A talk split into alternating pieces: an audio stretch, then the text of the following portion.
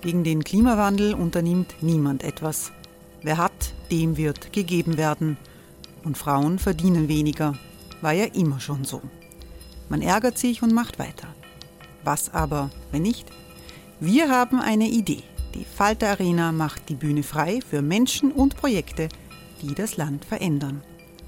Mein Name ist Eva Konzett, ich leite das Politikressort im Falter und am Sonntag, den 26. Mai, veranstalten wir im Wiener Stadtsaal die nächste Falter Arena. Mit dabei unter anderem der ehemalige Politiker und Neosänger Matthias Strolz, Theresa Imre von Markter, Sonja Jöchtel von Love Politics oder Kari Ochsner von Ochsner Wärmepumpen. Machen statt jammern. Wir schauen uns an, wie das funktionieren kann. Kommen auch Sie vorbei. Alle Informationen und Tickets finden Sie unter falter.at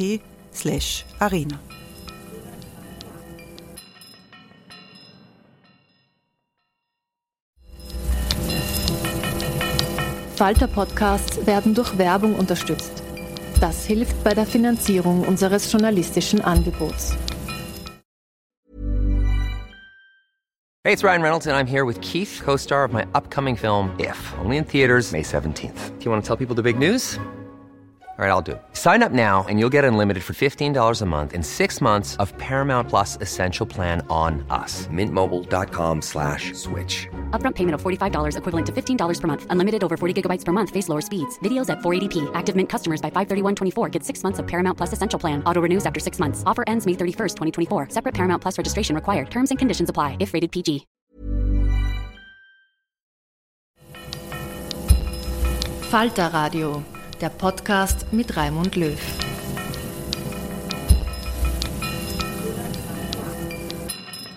Sehr herzlich willkommen im Falterradio. Österreichs Innenminister Gerhard Karner hat kürzlich Alarm geschlagen, weil die Exekutive an den Grenzen eine große Zahl von Flüchtlingen aufgegriffen hat und vieles mehr als in den letzten Jahren. Allerdings tatsächlich im Asylsystem und in der dazugehörigen Grundversorgung befinden sich um 10.000 Personen weniger als um Asyl angesucht haben. Viele der aktuell zusätzlich registrierten Asylsuchenden sind einfach auf Jobsuche in Richtung anderer EU-Staaten unterwegs, wo Arbeitskräftemängel herrscht. Sie fahren weiter und warten kein österreichisches Asylverfahren ab. Für die Migrationsforscherin Judith Kohlenberger ist das ein Paradoxon, dass so viele Migranten aus Asien oder Afrika keinen anderen Weg haben, für Jobs nach Europa zu kommen, als hier einen Asylantrag zu stellen, wenn sie aufgegriffen werden.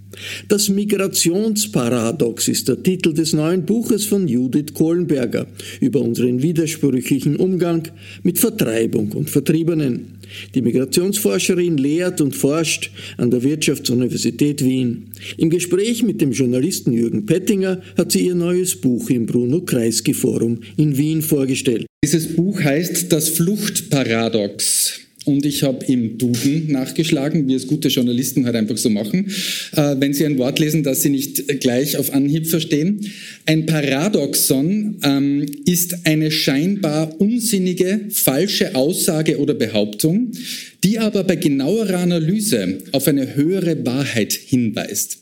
Ich glaube, bei diesem Thema kann man diese scheinbar unsinnig streichen, äh, denn äh, es ist tatsächlich äh, unsinnig, äh, wenn es ums Thema Flucht und Migration geht. Ähm, was würdest du denn sagen, äh, ist das Paradoxon bei diesem Thema? Kurz gefasst. Kann man es überhaupt kurz fassen? Oder muss man ein Buch drüber schreiben? Mit 240 Seiten, ganz genau. Ich glaube, das trifft sehr gut auf den Punkt. Ja. Der Duden hat nicht gelogen. ähm, genau darum geht es beim Fluchtparadox, dass es eine scheinbar widersinnige Situation ist, ein Widerspruch, der aber genau deshalb zu einer eigentlich höheren Wahrheit führt. Und das war, glaube ich, die Kernintention des Buches ähm, oder eigentlich meiner Beschäftigung mit dem Thema schon länger. Also da geht ja ein ganzer Gedankengang über Monate und Jahre dem Schriftlichen voraus, bevor ich es dann zu Papier gebracht habe, ähm, zu zeigen, ähm, von welchen unglaublichen Widersprüchen und Widersprüchlichkeiten das aktuelle Asyl- und Fluchtregime geprägt ist, ähm, die offen zu legen. Also das ist wirklich die Hauptintention des Buches, mal offen zu legen, diese Widersprüche ähm, und zu zeigen, dass eigentlich innerhalb dieses, wie ich meine, widersprüchlichen Systems sämtliche Aktionen, die gesetzt werden, ob jetzt von politischen Akteuren, von humanitären äh, Akteuren, ähm, wer auch immer da irgendeine Handlung ergreift im Fluchtregime, ähm, der betreibt eigentlich, und jetzt kommt ähm, eine sehr krasse Aussage, reine Symptombekämpfung, weil das System an sich bleibt erhalten. Ich kann vielleicht Einzelfälle verbessern, aber ich verbessere nicht die strukturellen Hintergründe und die Widersprüche bleiben bestehen. Und ich glaube, wenn wir all along, und jetzt sind wir vielleicht gleich einmal zu Beginn im Utopischen, ja, also denken wir gleich groß, wenn man all along wirklich eine äh, Transformation ähm, vorantreiben möchte, dann gilt es zuallererst, diese Widersprüche zu erkennen und sie dann auch in welcher Form auch immer, das, dieser Frage werden wir uns vielleicht heute auch widmen, einer Auflösung zuzuführen. Wenn wir uns das Buch einmal rein äußerlich anschauen, wir sehen hier ein äh, völlig verwirrendes Labyrinth äh, drauf. Äh, ich nehme an, du hast dir wirklich Gedanken dazu auch gemacht. Was soll es symbolisieren? Ist es der irre Weg, den Menschen, die sich auf der Flucht befinden, nehmen müssen, um dorthin zu kommen, wo sie hinwollen oder hin dürfen? Oder ist es der Irrsinn, den wir mit diesem Thema Migration oft durchmachen, weil wir einfach nicht durchsteigen und ständig immer nur Einzelteile zu sehen kriegen und nie das große Ganze. Ja, vielen Dank, dass ich das Cover erklären darf. Ich habe gemerkt, das mache ich bei fast jedem, der das Buch kauft, so richtig so nerdig. Übrigens beim Cover, da geht es um Folgendes. Äh, danke an meine Verlegerin, die da sehr übrigens, das kann ich auch meinen Vorschlägen gefolgt ist. Ähm, genau, es ist, es ist ein Relief. Man kann sozusagen das, äh, das ist eine sehr gute Kaufempfehlung, weil jetzt muss jeder spüren. Ähm, man kann das Labyrinth nachfühlen. Ähm, und einerseits ist es tatsächlich diese Irrwege, diese Irrungen und Wirrungen, ähm, die Deserteurs- und Flüchtlingsberatung in Österreich, die hat ein sehr ähnliches Logo, bin ich im Nachklang drauf gekommen. Also ich glaube, da hat man sich ähnliches auch gedacht, äh, wie viele Irrwege zu gehen sind. Und ganz wichtig, ähm, das Ganze hat so ein bisschen den Ursprung natürlich auch in der griechischen Mythologie, wie auch das Wort Asyl, mhm. ähm, das tatsächlich ursprünglich einen Ort bezeichnet hat. Das altgriechische Asylon war eigentlich ein heiliger Ort, ähm, an dem eben Vertriebene, Verfolgte Schutz suchen konnten und den Göttern tatsächlich besonders nahe waren, also unter der Schutzmacht der Götter stand. Ne? Sie waren sozusagen, und das ist ein doppelter Wortsinn, deshalb finde ich spannend, einerseits aus der generellen Gesellschaft irgendwie ausgeschlossen, weil sie an diesem speziellen Ort waren, aber dadurch gleichzeitig im positiven Sinne ausgezeichnet, weil sie den Göttern besonders nahe waren. Ja. Ähm, da stellt sich natürlich gleich im, ähm, im Nachklang die Frage, wie heilig ist uns das Recht auf Asyl heute noch? Fragezeichen, nicht? Ähm, und das schwingt so ein bisschen mit. Und die Farbe, dieses sehr auffällige Neonorange, ist auch kein Zufall. Ich habe es ein Feedback bekommen, die Schriftfarbe ist ein bisschen stressig. Da habe ich gesagt, ja, Flucht ist auch sehr stressig tatsächlich. Man kann es auch in manchen Tageslichtverhältnissen gerade nicht gut lesen und in anderen sehr gut. Ähm, also es ist changiert so ein bisschen Sichtbarkeit, Unsichtbarkeit und natürlich, und ich kann Ihnen das leider nicht ersparen, es ist ein schweres Thema, mit dem wir uns heute befassen. Das ist auch die Farbe ähm, der Schwimmwesten, die die Menschen anhaben, wenn sie die Überfahrt übers Mittelmeer wagen und manchen von ihnen gelingt es nicht. Und da gibt es auch eine, ich glaube aktuell noch äh, eine Installation von Awebe ähm, im Belvedere, im neuen Quartier Belvedere, der mit diesen neonorangen Schwimmwesten auch eine Kunstinstallation gemacht hat und auch das soll ein bisschen anklingen. Ja. Also wir, das schließe ich meinen äh, Verlag dankenswerterweise mit ein, haben uns da sehr viel gedacht und es deutet schon hin, glaube ich, auf diese vielen Irrungen und Wirrungen, die dahinter stehen. Man sieht schon allein, wenn du über das Cover redest, dass du mit Leidenschaft bei der Sache bist, was wirklich schön ist. Schon im ersten Kapitel sprichst du auch selbst darüber. Und zwar äh, schreibst du da gleich davon, dass eine ganz bestimmte Frage, die dir offensichtlich sehr oft gestellt wird, dir äh, nicht nur Kopfzerbrechen bereitet, sondern dich regelrecht sehr grantig macht, wenn ich das so sagen darf. Die Frage lautet, wie schlimm ist die Lage eigentlich in den Flüchtlingslagern wirklich? Ja nicht ganz die Frage lautet, hast du nicht gut gemerkt, Jürgen, nachdem du es gestern warst im du schon einmal in einem warst Flüchtlingslager? Du schon, genau, warst du schon mal in einem Flüchtlingslager? Und ähm, so ein bisschen die Herleitung, warum ich die Frage ein bisschen ja, sagen wir, aufregt. Ja, kann man ja, ja eh nicht ähm, zugestehen, dass es so ist. Ähm, die Frage kommt nämlich meistens dann, wenn ich so wie hier einen Vortrag gebe, auf einem Podium sitze, wie auch immer, und der Vortrag betrachtet meistens ähm, das Ganze auf einer systematisch-strukturellen Ebene. Also ich bringe meistens Zahlen, Statistiken etc., aber nicht unbedingt Einzelfälle, weil das jetzt auch nicht aus meiner Sicht die Aufgabe ähm, der Wissenschaft ist, äh, Einzelschicksale darzustellen, so wichtig sie auch sind. Ich möchte sozusagen andere Akteure in dem Feld, die das sehr wohl tun, das gar nicht in Abrede stellen, aber ich sehe jetzt nicht als meine Rolle.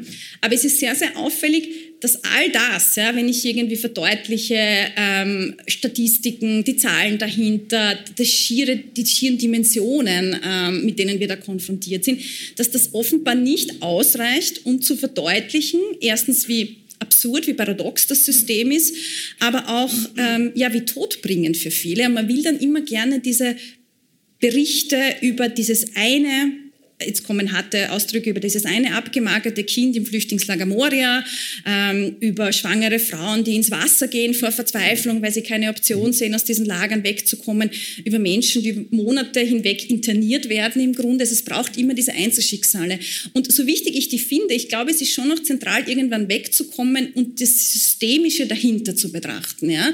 Ähm, und deshalb habe ich so ein bisschen meine Schwierigkeiten mit der Frage und man wird auch im ganzen Buch tatsächlich keine Einzelschicksale finden. Also es kommen weder Erfolgsgeschichten noch schlimme Narrative von konkreten Personen, die ich vielleicht halb anonymisiere oder ähnliches, sondern es kommen einerseits Studien ähm, und Publikationen anderer Wissenschaftlerinnen und Wissenschaftler vor, die ich zitiere und aufbereite und dann auch teilweise meine eigenen. Ähm, und ich glaube aber, es ist trotzdem, jetzt musst du sagen ja oder nein, es ist trotzdem eindringlich und ich glaube, man ist am Ende dann trotzdem hoffentlich vielleicht geschockt, aber auch eventuell motiviert, ähm, mehr Verantwortung zu übernehmen in diesem System.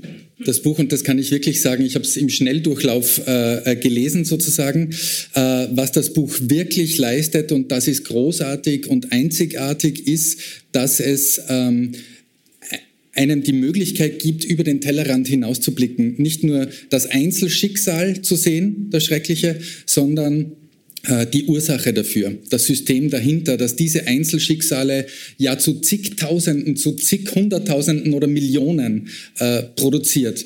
Und das ist kein österreichisches Problemsystem, würde ich sagen, sondern ein europäisches und wenn nicht sogar ein weltweites äh, System.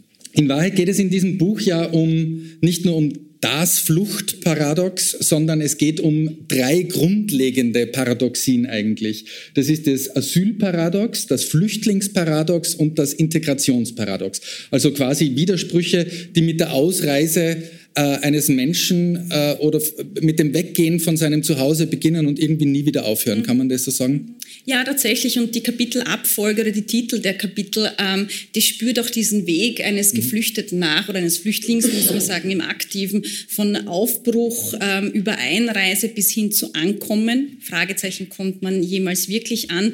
Und ähm, diesem leidigen Thema der Integration oder der Aufnahme. Und dann auch der Frage, was mit denen ist, die schon immer in diesem Aufnahmeland waren, nicht mhm. also der aufnehmenden Gesellschaft. Beginnen wir von vorne mit dem Asylparadox. Ähm, sozusagen das äh, Widersinnige dabei ist ja, dass jemand, der zu seinem Recht, nämlich auf Asyl kommen will, zuerst einmal das Recht brechen muss, indem er illegal äh, in dem Land einreist quasi.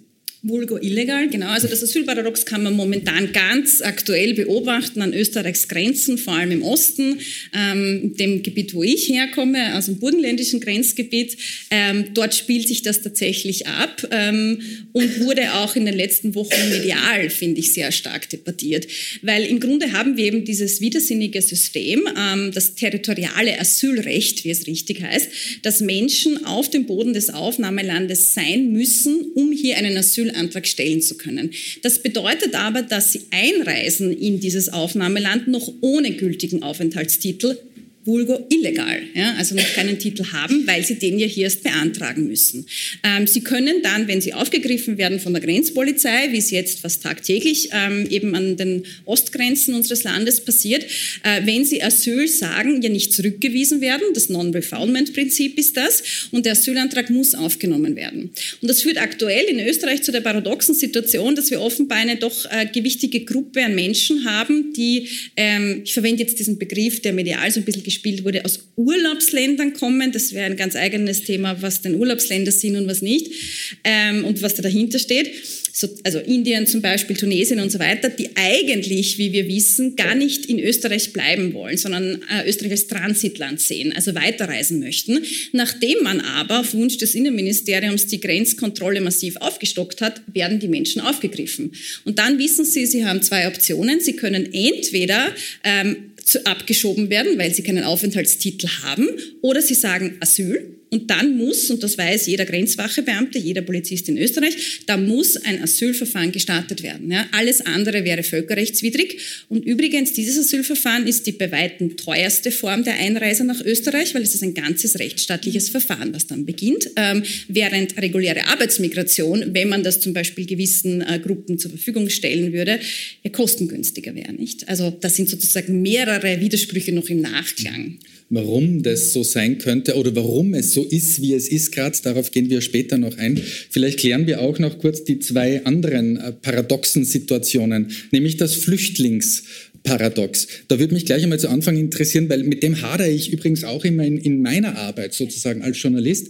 Ähm, das Wort Flüchtling an sich ist schon, es gibt einen Setzling, es gibt äh, einen, einen Däumling und so weiter. Das ist so verniedlichend, verkleinend, verkleinernd. Du verwendest das Wort Flüchtling zum Beispiel am Buch äh, schon gar nichts, ja, sondern du, du, sprichst von Vertreibung. Ja. Wäre das eigentlich der richtigere Begriff?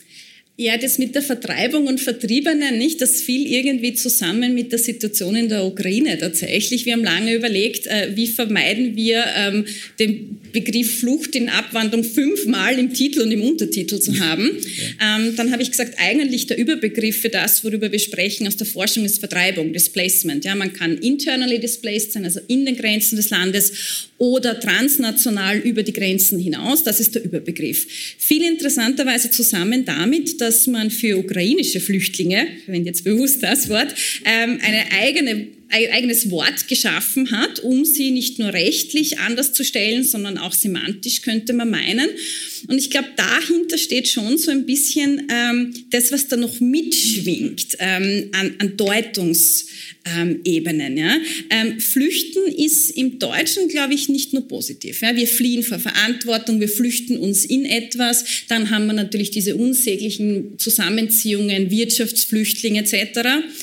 Aber vertrieben werden, das ist absolut passiv. Das geschieht mir, da habe ich keine Wahl, da bin ich den Umständen ausgeliefert und da ist sicherlich nicht äh, meine eigene Verantwortung oder mein eigenes Missgeschick dahinter. Ähm, ich habe da gar nichts zugetan, sondern es geschieht mir, ich bin reines Opfer, mhm. auch so ein häufiger Diskurs in dem Bereich. Ähm, und da sind wir vielleicht dann doch wieder noch einen Ticken aufnahmebereiter. Ja? Also ich glaube, so diese unterschiedlichen semantischen Ebenen schwingen da mit. Ähm, aber Flüchtling ist tatsächlich auch, was in der Forschung, aber vor allem im Aktivismus zunehmend kritisiert wird, ein Diminutiv, nicht? Also es verkleinert irgendwie. Mhm. Ähm, die neutrale Form, die häufig verwendet wird, ist Geflüchtete. Ähm, was aber auch auffällig ist, ist, dass sehr viele ukrainische Menschen, die zu uns gekommen sind, für sich das Wort Flüchtling auch zurückweisen. Also da haben wir sozusagen Abgrenzungsnarrative innerhalb der Gruppe, die könnte man sagen, eigentlich alle die gleichen Erfahrungen machen, ja, entwurzelt werden, das Land verlassen müssen, unfreiwillig. Aber selbst hier eine gewisse Hierarchisierung, die dann eingezogen wird. Es gibt ja in der Migrationsforschung offenbar so einen, sogar einen, einen Begriff, nämlich den Begriff der Crime Migration, also kriminelle mhm. Migration sozusagen, weil äh, sozusagen Asylwerber dazu gezwungen sind, was Kriminelles, was Illegales zu tun, bevor sie quasi zu ihrem Recht kommen. Und äh, Ukrainerinnen mussten das nie, die durften ja schon vor dem Krieg genau. in ihrem Land äh, legal in Österreich äh, visumsfrei einweisen, einreisen sozusagen. Ähm, Und das ist, also ich glaube, das ist ein ganz ein wichtiger Punkt, weil man immer vergisst, dass ein Grund einer unter mehreren. Es ist leider immer multifaktoriell, wie wir so schön sagen. Ähm, aber ein Grund tatsächlich, äh, warum wir 2015 wesentlich weniger Frauen und Mädchen oder Frauen und Kinder unter den Geflüchteten gesehen haben, war ja, weil die Menschen eben illegal einreisen mussten und weil sie auf die Hilfe von Schleppern angewiesen waren. Das ist sehr teuer und vor allem sehr, sehr gefährlich. Und die Hoffnung vieler dieser Männer, wo übrigens die meisten nicht alleinstehend, sondern verheiratet waren, ich weiß es, ich habe es erhoben damals, mhm. ja, das wird auch immer angezweifelt, ähm, wollten dann später ihre Frauen und Kinder über legale Wege, nämlich über das Instrument der Familienzusammenführung, nachholen. Ja. Und ich sage immer, wer 2015 auch gerne mehr Frauen und Kinder unter den damals Geflüchteten gesehen hätte, so wie jetzt bei den Ukrainern, der hätte sich müssen für legale Fluchtwege einsetzen. Allerdings sehen wir jetzt mehr Frauen und Kinder, äh, die eben aus der Ukraine zu uns kommen und hier Schutz suchen. Wir behandeln sie dennoch nicht besser. Im Gegenteil, in manchen Punkten sogar schlechter, oder? Hat, hat das einen, einen Grund? Äh, ich, ich mag die Frage sehr tatsächlich, weil man häufig sich so ein bisschen zu einfach macht mit Flüchtlinge erster und zweiter Klasse. Ja? Und das suggeriert für mich immer so ein bisschen, die Ukrainer sitzen da erste Reihe fußfrei im Samtbezug irgendwie ja, und bekommen alles auf dem Silbertablett ähm, serviert. Ich komme gerade heute von einer Veranstaltung der ukrainischen Community. Das ist bei weitem nicht der Fall.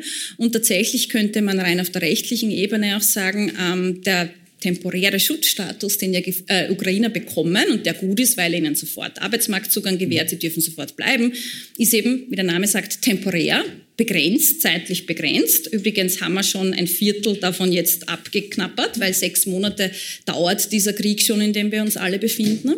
Ähm, und es ist nicht dasselbe wie dieser internationale Schutzstatus, den Asyl zugesteht. Das ist nur eine dieser vielen Themen, die aufkommen. Also ich glaube, es ist schon wesentlich komplexer als zu sagen, die Ukrainer haben es so gut und die anderen haben es so schlecht. Und es ist eine, eine einfache Hierarchisierung. Das ist es, glaube ich, bei weitem nicht. Und natürlich muss man innerhalb der Gruppen auch immer differenzieren. Ja? Also äh, ich sage immer, den Flüchtling gibt es nicht, aber den Österreicher gibt es halt auch nicht, wie wir alle wissen.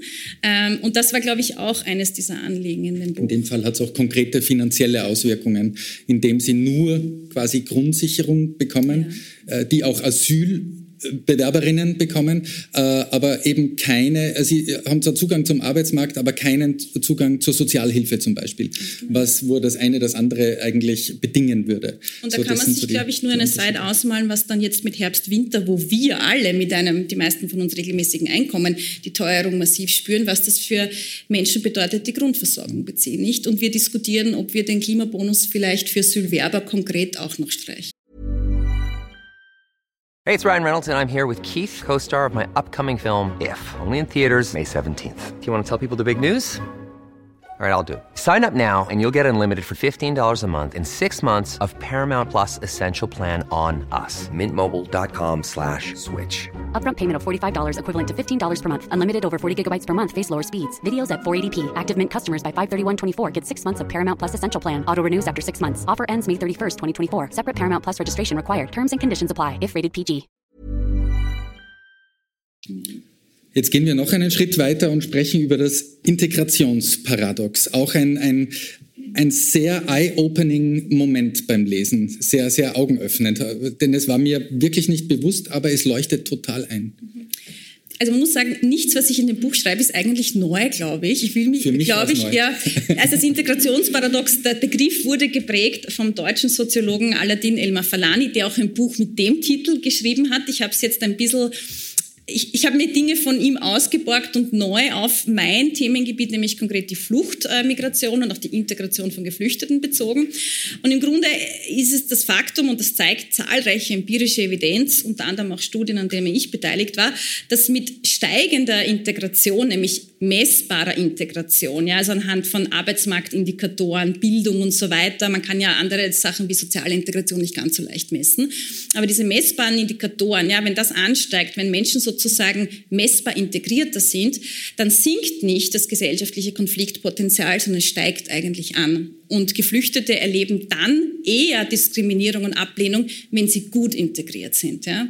weil sie auf einer Ebene auch mehr Möglichkeit haben, mit der Aufnahmegesellschaft in Kontakt zu treten. Ja.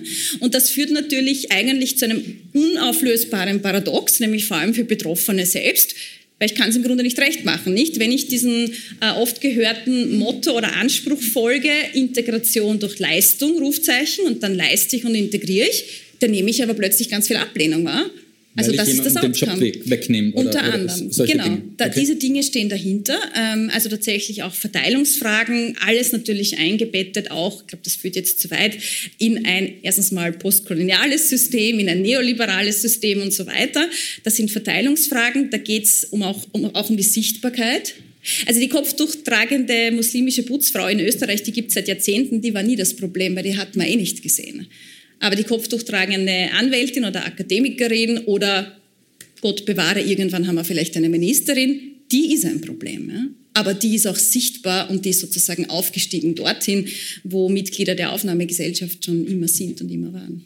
Und ist das der Grund, warum eben Menschen mit Migrationshintergrund auch nach Jahrzehnten, wir denken immer noch an Gastarbeiterfamilien auch zum Beispiel, also reden wir noch gar nicht über geflüchtete Menschen aus Syrien oder der Ukraine.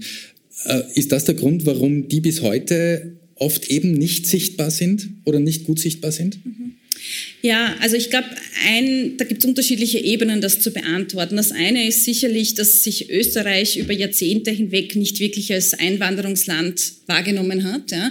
Ähm, Wir haben erst, und das muss man sich vor Augen führen, 2017 ein Integrationsgesetz und ein Integrationsjahrgesetz erhalten, ja, aufgrund tatsächlich der Ereignisse im Jahr 2015. Ich sehe jemand mit offenem Mund sitzen im Publikum, genau richtige Reaktion. Ja. Ähm, Das ist eigentlich nicht vorstellbar, weil wir ja im Grunde, wenn wir Fluchtmigration sprechen, ab ähm, der Nachkriegszeit mit Volksaufstand in Ungarn 1956 ein klassisches Aufnahmeland waren, ja, ähm, mit Blick auf reguläre Migration, Gastarbeiter, dann 60er, 70er Jahre und so weiter. Aber es gab keine strukturellen Rahmenbedingungen, die Rechte und Pflichten von ähm, Ankommenden festhalten. Und tatsächlich auch bei der Gastarbeitergeneration ja auch bewusst niedrig qualifizierte Arbeitskräfte angeworben, die Frauen oft nur als Anhängsel gesehen äh, und denen auch wie ich meine, tatsächlich zu wenig Möglichkeit zum sozialen und zum Bildungsaufstieg gege gegeben. Also Österreich schneidet weiterhin im gesamten OECD-Vergleich, was die Bildungsvererbung betrifft, unglaublich schlecht ab. Wir haben eine sehr, sehr hohe Bildungsvererbung. Das ist jetzt, wenn Sie in den meisten Fällen aus einer österreichischen Familie kommen und Ihre Eltern Matura haben oder darüber hinaus, eh gut, wenn das vererbt wird, der Abschluss. Ja profitieren sie davon, von der hohen Bildungsvererbung. Wenn aber jemand aus einem Elternhaus kommt, wo die Eltern vielleicht nicht einmal Pflichtschulabschluss haben, und das ist dann häufiger eben bei Gastarbeitern sogenannten der Fall gewesen, dann ist das ein Thema. Ja? Und da sind wir die Tatsache ist wieder aber sehr häufig den Betroffenen selbst zugeschrieben, nicht? Also wir sprechen auch von einer Ethnisierung oder Religionisierung von Problemlagen, die ja auch mit Migration verbunden sind, aber die eigentlich wiederum struktureller Natur sind. Ja. Und was macht das dann wieder mit diesen Menschen? Muss ja irgendwas machen auch. Ich kann natürlich die Frage nicht beantworten. Ich versuche da auch immer vorsichtig zu agieren. Mhm. Ich selber, also ich sage mir, ich habe Binnenmigrationshintergrund. Ja, das ist mir wichtig, um das Ganze ein bisschen ad absurdum zu führen. Wie so viele innerhalb äh, des Nationalstaates gewandert. Ich aus dem Burgenland nach Ja. Wien, ja, klassisch. So muss sagen, ja, genau. Viele von uns haben Binnen. Also ich versuche einfach die Begrifflichkeiten dann ein bisschen auch aufzulösen. Ähm, aber ja, was es mit Betroffenen macht, ist, glaube ich, vor allem, dass man sich in einer Pattstellung befindet, nicht? Also es ist nicht auflösbar. Genauso wie das vorhin erwähnte Flüchtlingsparadox. Ich soll einerseits so bedürftig wie möglich sein, so vulnerabel wie möglich. Frauen und kleine Kinder, man sagt immer, Registered Trademark werden aufgenommen, aber nicht die jungen, arbeitsfitten Männer, die 2015 gekommen sind, die wollen wir nicht. Aber sobald die Leute da sind, sollen sie sich möglichst rasch in Arbeitsmarkt, Bildungssystem, überall integrieren. Und das sind mitnichten die, die chronisch krank sind, besonders schutzbedürftig sind, Kinderbetreuungsbedarf haben, Pflegebedarf haben und so weiter. Das geht sich nicht aus in einer Person. Aber diese widersprüchlichen Ansprüche und Erwartungen kommen zusammen in der Figur des Flüchtlings. Ich frage mich immer, warum werden diese Widersprüche und Widersprüchlichkeiten in diesem System nicht einfach aufgelöst? Äh, da findet man schwer eine Antwort. Ist vielleicht die Antwort, dass sie gar nicht aufgelöst werden sollen, sondern durchaus auch gewollt sind? Und wenn ja, von wem? Also ich bin ja der Meinung, dass eigentlich niemand von diesem widersprüchlichen System profitiert. Eigentlich, ja, unterm Strich und langfristig gedacht. Ja. Ähm, ich habe schon erwähnt, zum Beispiel die humanitäre Einwanderungsschiene Asyl äh, ist die bei weitem teuerste für den Nationalstaat. Wenn man dagegen ähm, nämlich die Arbeitsmigration, die reguläre Migration zusammendenken würde mit der Fluchtmigration als kommunizierende Gefäße, dann hätte das auch all along äh, langfristig gedacht, wie gesagt, ähm, Vorteile für den Nationalstaat. Ich meine, jetzt haben wir natürlich mit Arbeitskräftemangel und so weiter ohnehin viele Themen am Tapet.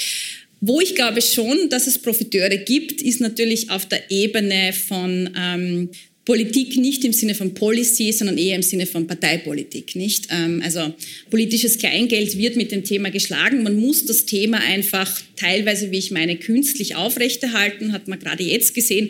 Ähm, wir sind nicht an den Belastungsgrenzen in diesem Land. Das sagen mir alle Organisationen und Vereine, mit denen ich in Kontakt bin. Es gäbe genug Grundversorgungsquartiere. Das liegt wiederum am Föderalismus, dass sich die Länder sträuben und der Bund eben dann versuchen muss, Quartiere zu schaffen. Also das sind eher die Stellschrauben, an denen denen man drehen kann.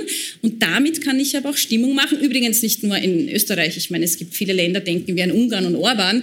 Ähm, und da sieht man übrigens genau das, womit ich ja auch mein Buch beginne, dass es uns schon alle angeht. Und zwar deshalb, weil man nicht weit in die Geschichte zurückgehen muss, um zu erkennen, dass die Beschneidung der Rechte von marginalisierten Gruppen in unserer Gesellschaft und Flüchtlinge, glaube ich, sind aktuell im 21. Jahrhundert die marginalisiertesten überhaupt, dass diese, die Beschneidung deren Rechte tatsächlich sehr, sehr häufig ein Einfallstor ist für die Beschneidung der Rechte auch etablierterer Gruppen in einer Gesellschaft. Also das sieht man in Polen und Ungarn, hat man das gut gesehen.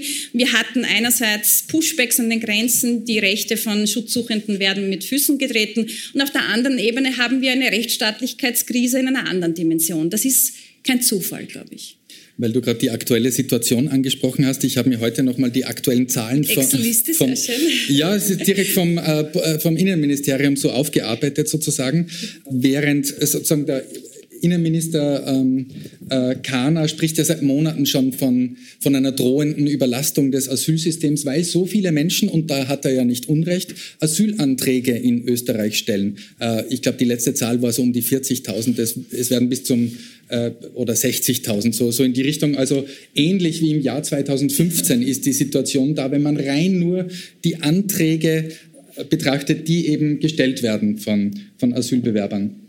Wenn man sich dann aber die Zahl anschaut, wie viele Asylwerber wirklich in Grundversorgung sind, also wirklich in diesem System auch drinnen sind äh, und hier versorgt werden, auch in, in Einrichtungen des Bundes oder der Länder wohnen, dann sind das 18.200 mit, äh, das ist der Stand von vor einem Monat. Das hat sich nicht viel verändert, denn das ist überhaupt die letzten Monate und Jahre, ist es immer äh, so auf demselben Level geblieben. Äh, und das Asylparadox, ja? Ist wieder so ein Paradox, genau. Äh, man darf eben nicht nur diese eine Zahl, die ja wohl stimmt, also es gibt 60.000 Asylanträge pro Monat in Österreich momentan, das hat aber auch eben, wie du schon erwähnt hast, seine Gründe, weil so viel kontrolliert wird, äh, so viele Menschen aufgehalten werden und dann praktisch quasi gezwungen sind, einen Asylantrag zu stellen. Ansonsten werden sie zurückgeschoben. Aber eben alle Organisationen sagen dann auch immer, man muss diese, diese Zahl derer betrachten, die eben in Grundversorgung sind und wirklich im Asylsystem auch drinnen sind. Und das sind nicht viele. Und der Rest ist wahrscheinlich weitergereist. Ja. Absolut. Untergetaucht eventuell auch. Ja. Also ich bin tatsächlich momentan dran mit unterschiedlichen Akteuren in dem äh, Bereich, ähm, auch ähm, ähm einem Redakteur beim Spiegel, ähm, um da zu schauen, wo sind denn zum Beispiel diese Inder oder Tunesier hin. Ja? Also da ist ja offenbar auch ein Arbeitskräftebedarf in westeuropäischen Ländern wie Spanien, Portugal oder wie auch immer nicht. Und das ist alles eingebettet, wie eigentlich fast alles in diesem Thema und, oder im Fluchtregime generell, in ein globales Gefüge. Ja? Und ich glaube, da geht schon noch sehr viel um Angebot und Nachfrage, weil auf irgendwas reagieren die Menschen ja, wenn sie sich auf den Weg machen, im Sinne von, ähm, da gibt es auch Möglichkeiten, vielleicht ähm, Saisonarbeit oder was auch immer. Das ist die Vermutung. Äh, aber de facto haben wir dazu keine Zahlen, aber dafür werden eben genau diese sehr hohen Zahlen der Asylanträge immer wieder gespielt. Ähm, und es ist natürlich schwierig, und das gestehe ich auch jedem zu, der ein durchschnittlicher Medienkonsument ist, dass man das natürlich ähm, nicht im Detail wissen kann, nicht? Und da glaube ich schon, dass es auch, und das war auch ein, ein der Antriebe äh, beim Verfassen dieses Buches, die, die, Aufgabe ist von mir, die ich ja steuernfinanziert im Elfenbeinturm vor mich hinforschen kann, auch noch relativ bequem während der Pandemie, während andere das nicht tun konnten, ja, dass es irgendwie meine Aufgabe ist, zumindest auf dieser Ebene ähm, auch alle, die das eigentlich mitfinanzieren, teilhaben zu lassen. Und ähm, ich habe meine Rolle ähm, als Wissenschaftlerin immer so verstanden. Also für mich war es keine Option zu sagen, das, was in der Öffentlichkeit zu dem Thema diskutiert wird, auch wenn ich eigentlich Hintergründe liefern könnte oder Wissenschaft gegenüber den Fakten, wie wir jetzt gehört haben, das nicht zu tun. Ja, das war für mich nie eine Option. Wenn wir noch kurz bei der Politik bleiben, äh, gibt es einen Grund, warum es immer noch kein europäisches Migrationssystem sozusagen gibt, weil was uns ja auch schon seit Jahren beschäftigt ist, die Nationalstaaten Österreich schiebt ja immer wieder die Schuld auch in Richtung Brüssel. Äh, die EU schafft es nicht, eine, zu einer Aufteilungsquote zu gelangen äh, und so weiter. Die EU schafft es nicht, die Außengrenzen alleine zu schützen und so weiter. Die EU besteht aber aus diesen Einzelstaaten wie Österreich auch wieder so eine Paradoxie eigentlich. Ja, und vor allem, das bringt mich ja zurück zu dem, was ich ähm, ein bisschen tongue-in-cheek die 3a-Politik genannt habe, nicht Abschottung, Abschreckung und Auslagerung, nämlich Auslagerung auch von Verantwortung. Also man sieht es ja auch innerhalb der Grenzen dieses Nationalstaates, da wird von Länderebene auf den Bund hin die Verantwortung verlagert und dann wird aber sehr gerne auch auf die europäische Ebene verlagert und man kann sich ein bisschen abputzen. Gleichzeitig mit dem Zugewinn kann man sagen, dass als politisches dieses Thema aufrechtzuerhalten und damit eventuell auch Wahlkampf zu betreiben. Ja. Das steht sicherlich dahinter, weil es gibt auf der europäischen Ebene zahlreiche Vorschläge, die jetzt nicht alle in Richtung, wir lagern in Drittstaaten mit zweifelhafter Behandlung der Menschenrechte gehen. Es gibt auch sinnvolle Vorschläge auf der europäischen Ebene. Ähm, aber tatsächlich muss man schon sagen, dass der Trend eher in diese Richtung 3a zeigt. Ja. Nur um ein Indiz zu nennen, ähm, das wissen viele nicht. Wir hatten noch im äh, türkis-blauen ähm, äh, Regierungsprogramm gab es noch eine Quote, ein Kontingent für Resettlement-Programme, ein kleines Kontingent, aber eine gewisse Anzahl an Personen sollte über Resettlement, das wäre ein Instrument zur legalen äh, Flucht nach Österreich in dem Fall, aufgenommen werden. Das war im Türkis-blauen äh, Türkis noch vorgesehen, kam dann natürlich aus den bekannten Gründen nicht zur Anwendung. Äh, Im türkis-grünen Regierungsprogramm fehlt das gänzlich. Ja? Und das möchte ich da jetzt aber gar nicht irgendwie ähm, das Boomer jetzt den Grünen zuschieben, kann man dann beim anderen Thema vielleicht besprechen, aber da geht es ja eher um einen generellen Trend. Also unabhängig vom konkreten Koalitionspartner, glaube ich, zeigt einfach der Trend nicht in Richtung legale Fluchtwege, sondern eher in Richtung Auslagerung der Verantwortung, Auslagerung der Asylverantwortung. Aber was ist das Problem dabei? Warum weigern sich so viele Staaten wie Österreich, legale Fluchtwege wie eben Resettlement-Programme äh, zu schaffen, obwohl dadurch ja die Migration besser, billiger und einfacher kontrolliert werden könnte auch. Warum? Äh, oder ist es vielleicht sogar bewusst gewählt, hässliche Bilder an den Grenzen zu haben oder überhaupt Grauslichkeiten zu schaffen? Ich glaube einfach, man braucht das als Thema. Nicht, weil in dem Moment, wo ich das Paradox auflösen würde, ähm, was könnte ich denn dann? Dann könnte ich zum Beispiel nicht auf diese hohen Asylantragszahlen verweisen und mir ein ganzes Potpourri an äh, Optionen Instrumenten ausdenken, zum Beispiel diese Infokampagne zur Abschreckung. Das ist dann weg einfach als Themensetzung. Ich glaube, das ist sozusagen auf der politischen Ebene. Und dann sicherlich auch, ähm, das ist jetzt eher auf einer abstrakteren Metaebene die Frage beantwortet, das Ganze Ganze ist eingebettet in ein System der weiterhin kolonialen Abhängigkeiten und Ausbeutungsverhältnisse zwischen globalen Norden und globalen Süden. Das Ganze ist eingebettet in ein neoliberales System. Wie gesagt, da geht es unter anderem auch um Arbeitskräfte, die sehr wohl und immer und teilweise auch ohne Aufenthaltstitel, wenn sie gebraucht werden, einreisen dürfen. Also während Corona äh, gab es vor allem eine Gruppe, die problemlos Grenzen überwinden konnte, obwohl eigentlich wir alle zu Hause mehr oder weniger eingesperrt waren, nämlich das waren die Erntehelfer aus dem Ausland, die händeringend benötigt wurden. Und das waren die Pflegekräfte, die man mittels Charterflügen eingeflogen hat. Also plötzlich geht es ja eh, wenn man will, sogar gegen sämtliche geltenden Hygieneregime, ähm, damit nämlich die Aufnahmegesellschaft, und da steht dahinter, es weiterhin bequem hat, nicht das Essen am Tisch und die Alten versorgt. Mhm das Thema beschäftigt. Du hast heute schon in die, in die Geschichtskiste sozusagen auch gegriff, äh, gegriffen, indem du überhaupt den Begriff Asyl äh, erklärt hast. Das Thema beschäftigt uns schon lange auch in, in der Neuzeit sozusagen. Du zitierst immer wieder auch zum Beispiel Hannah Arendt, äh, die, die sich auch schon mit diesem Thema und, und diesem Paradox beschäftigt hat. Ähm, es, du zitierst auch einen zeitgenössischen jungen Kollegen von dir aus Deutschland, den Daniel Kersting, äh, von der Uni Jena ist der, glaube ich der sagt zum Beispiel auch, die, denen Menschenrechte verwehrt werden, das sind die, die am seltensten in der Lage sind, sie tatsächlich auch einzufordern. Äh, sozusagen Menschenrechte ist unser aller Grund, unser grundlegendes Grundrecht sozusagen. Wie kann es sein, dass es Menschen gibt, denen man das Recht auf Recht verwehrt? Das liegt an der fehlenden Zugehörigkeit. Ja.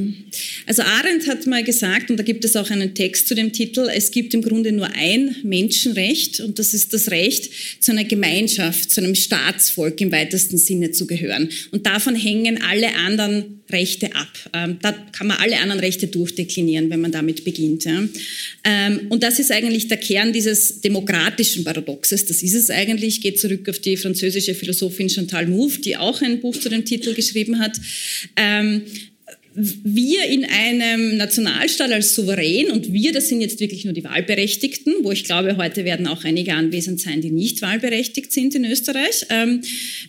Bestimmen ähm, als sozusagen über unsere gewählten Volksvertreter ja auch über Gesetze, die auch supranationale Auswirkungen haben, die auch Auswirkungen haben, einerseits auf jene, die auch in diesem nationalen Gefüge leben, aber nicht mitbestimmen dürfen, aber selbst auf jene, die vielleicht noch gar nicht hier sind. Ja? Also indem wir zum Beispiel festlegen, was unser Einreiseregime ist, das betrifft potenziell Menschen, die noch gar nicht gekommen sind, aber die keine Möglichkeit haben, mitzubestimmen. Ja? Das wird als das demokratische Paradox bezeichnet.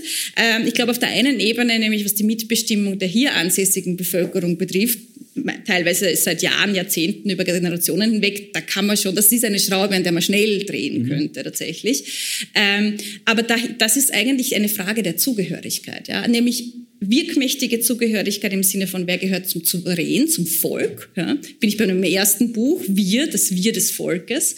Ähm, aber natürlich dann auch, und diese Frage, ähm, da wissen wir, dass ähm, Menschen, die als Geflüchtete zu uns gekommen sind, ähm, im Laufe ihres Lebens oft nicht diese wirkliche emotionale Zugehörigkeit erfahren, so nie ganz wirklich dazu zu gehören, immer so ein bisschen den anderen zugeordnet zu werden, aber nicht dem Wir.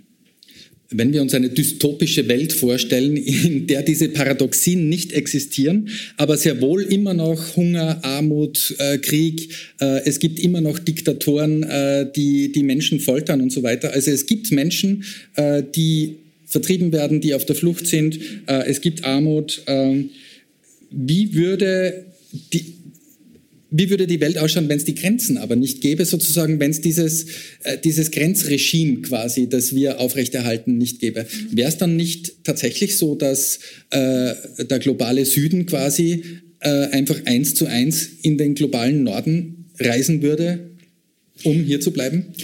Also ich mache ja im Buch ganz bewusst überhaupt nicht dieses Fass mit der No-Border-Debatte auf, ja, obwohl es da eigentlich sehr spannende Forschungsansätze gibt. Aus der Ökonomie kommend gibt es einige Kolleginnen und Kollegen, ähm, vor allem aus dem angloamerikanischen Raum, die meinen, hätten wir eigentlich keine Grenzen, kein Grenzregime in dem Sinne, würde sich das eh irgendwie ausgleichen, nämlich zum Benefit für alle. Ja. Das habe ich ganz bewusst nicht aufgemacht, vielleicht ein bisschen vor dem Hintergrund, dass mir das eh immer zugeschrieben wird, obwohl ich das eigentlich nicht als Idee oder als Lösungsansatz für mich hertrage, weil ich das wirklich zurzeit in den Bereich der Utopie verhaften mhm. würde. Ja, also ich glaube, das gibt das Flüchtlingsparadox und die Auflösung überhaupt nicht her zurzeit. Ähm, aber was da dahinter steht, ist die Frage der Ressourcen, ja? ähm, weil wir wissen einfach, dass ähm, klassische, altgediente Migrationsmodelle wie das Push-Pull-Modell eigentlich nicht wirklich dazu taugen, ähm, die Realität von Migrationsbewegungen abzubilden, weil da fehlt ein wichtiger Faktor, nämlich die Ressourcen. Haben die Menschen überhaupt Ressourcen, finanzielle Ressourcen, Infrastruktur, Möglichkeiten, auch Bildung, ja, um ähm, nicht nur innerhalb der Grenzen des Landes zu fliehen oder zu migrieren, sondern transnational oder sogar transkontinental zu migrieren. Ja? Und da gibt es viele Studien, die zeigen, dass in den ärmsten Ländern der Welt, in den einkommensschwächsten Ländern der Welt, Länder südlich der Sahara zum Beispiel, zwar ein relativ hoher Anteil der Personen, wenn man dort ähm, Erhebungen macht, tatsächlich sagt, ja, sie würden gerne das Land verlassen, abstrakter Migrationswunsch, aber keine konkreten Möglichkeiten, diesen in die Tat umzusetzen. Ja? Und das ist ein ganz wichtiger Aspekt bei dem allen, ähm, der, glaube ich, auch selten mitbedacht wird, weil aus meiner Sicht einfach vielleicht auch dieses Modell nicht so bekannt ist. Ja? Und da sieht man aber auch, ähm, dass wir nicht so einfach die Gleichung machen können. Ähm, wenn ich sozusagen Entwicklungszusammenarbeit vor Ort leiste, dann kommen die Leute nicht mehr. Ja? weil eigentlich sieht man in den Middle-Income-Countries, wie wir das nennen, also Länder wie bis vor kurzem die Türkei, Marokko, Philippinen, wo das Einkommensniveau schon etwas angestiegen ist, dort sehen wir die höchsten Emigrationsraten. Also das verläuft in einer umgekehrten U-Kurve. Äh, ich sage jetzt nicht, dass das ein Argument gegen Entwicklungszusammenarbeit auf Augenhöhe ist, aber man muss es sehenden Auges machen und wissen auch, welche Auswirkungen das haben kann.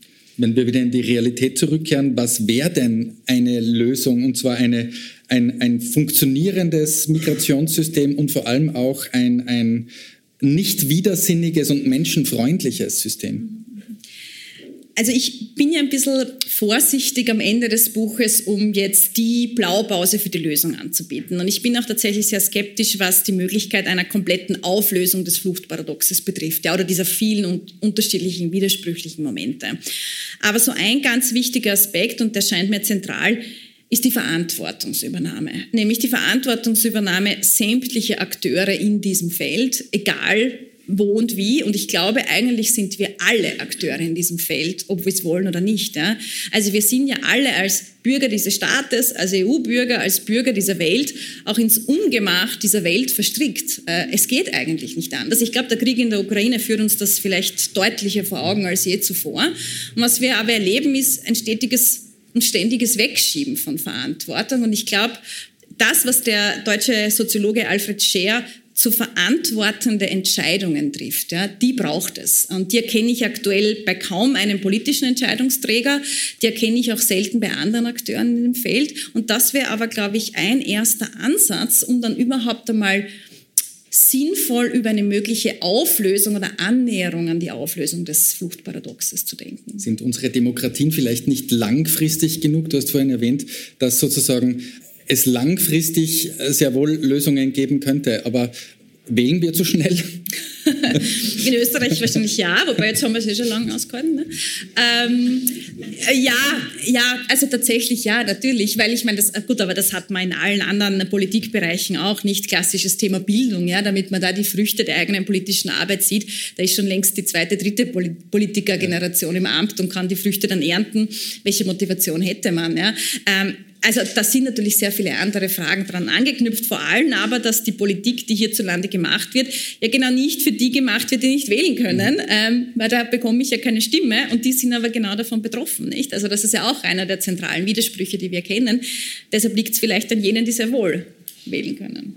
Äh, es klingt jetzt alles vielleicht ein bisschen düster und, und nicht sehr hoffnungsvoll, aber das Buch ist ja wohl hoffnungsfroh. Das heißt, du siehst schon auch ein Licht am Ende des Tunnels, beziehungsweise einen Horizont, der, der auch Positives äh, aufzeigt, oder? Also der Noam Chomsky hat mal gesagt, im 16. Jahrhundert hätten sich die Leute auch nicht vorstellen können, dass sie jetzt einmal in einer repräsentativen Demokratie leben, ja, jetzt bezogen auf Europa oder Nordamerika, ja. Das stimmt, ja. Oder ein Beispiel, das ich in meinem ersten Buch so gerne anführe. Die amerikanische Verfassung beginnt mit dem vermeintlich inklusiven Anspruch, we the people, wir das Volk. Und damit war ein verschwindend kleiner Anteil der gesamten Bevölkerung auf dem nordamerikanischen Kontinent gemeint. Damit waren reiche, vermögende weiße Männer gemeint, nicht Frauen, nicht die indigene Bevölkerung und sicher nicht die versklavte Bevölkerung. Jetzt aber sehr wohl, weil die dürfen alle wählen, die sind Teil des Volks, Teil des Souveräns. Ich glaube, aus diesem langen Lauf der Geschichte können wir schon Hoffnung schöpfen. Ähm, und das ist auch wichtig, weil sonst könnte man sich in eine absolute Resignation flüchten und ich glaube, das ist keine Option, gerade in der Welt, in der wir jetzt leben. Tschüssi. Sie hörten die Migrationsforscherin Judith Kohlenberger im Gespräch mit dem Journalisten Jürgen Pettinger im Bruno-Kreisky-Forum am 7. September 2022. Beim Kreisky-Forum bedanke ich mich sehr herzlich für die Zusammenarbeit. Kohlenbergers Buch Das Fluchtparadox können Sie im Buchversand des Falter bestellen. Ich verabschiede mich von allen, die uns auf UKW hören, im Freirad Tirol und auf Radio Agora in Kärnten. Die Widersprüche der Migrationspolitik werden im Falter regelmäßig debattiert. Ein Abonnement des Falter hält Sie auf dem Laufenden. Alle Informationen über Abonnements gibt es im Internet unter der Adresse abo.falter.at. Ursula Winterauer hat die Signation gestaltet, Miriam Hübel und Philipp Dietrich betreuen die Audiotechnik im Falter. Ich verabschiede mich bis zur nächsten Folge.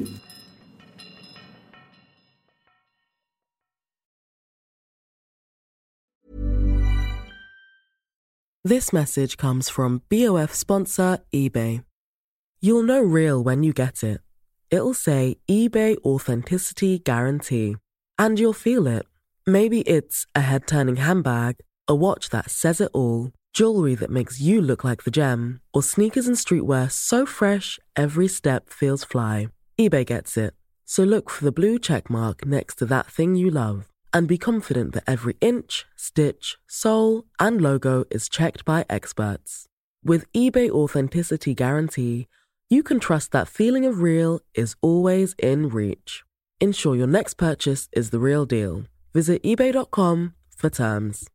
Planning for your next trip?